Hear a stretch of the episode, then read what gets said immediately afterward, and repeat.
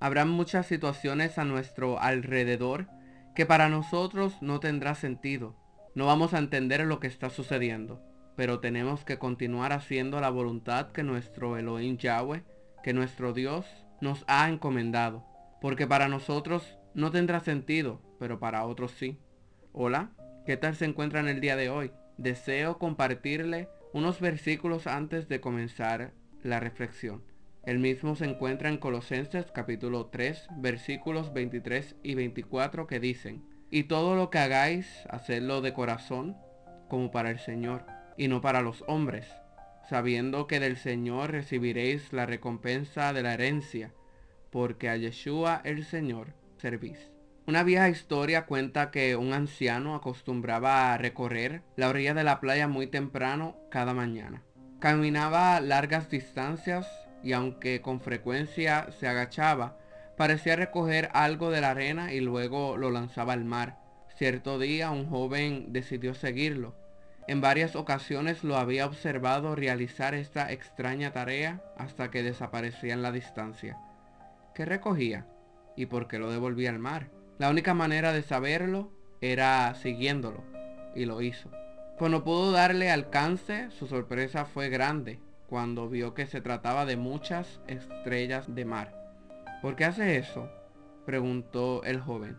Es la única manera de salvarles la vida, contestó el anciano. Si permanecen en la orilla por mucho tiempo, mueren deshidratadas.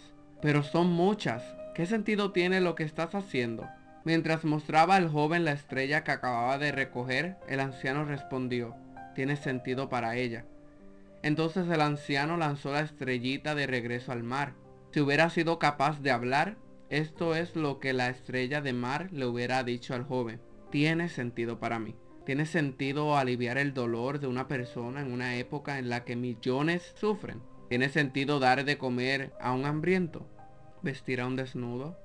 Consolar a uno que sufre la pérdida de un ser querido. Visitar a uno que está en la cárcel. La respuesta es sí aunque sea solo uno. Tiene sentido porque un favor hecho al hambriento, al sediento, al desnudo, al preso, es como hacérselo a Dios mismo.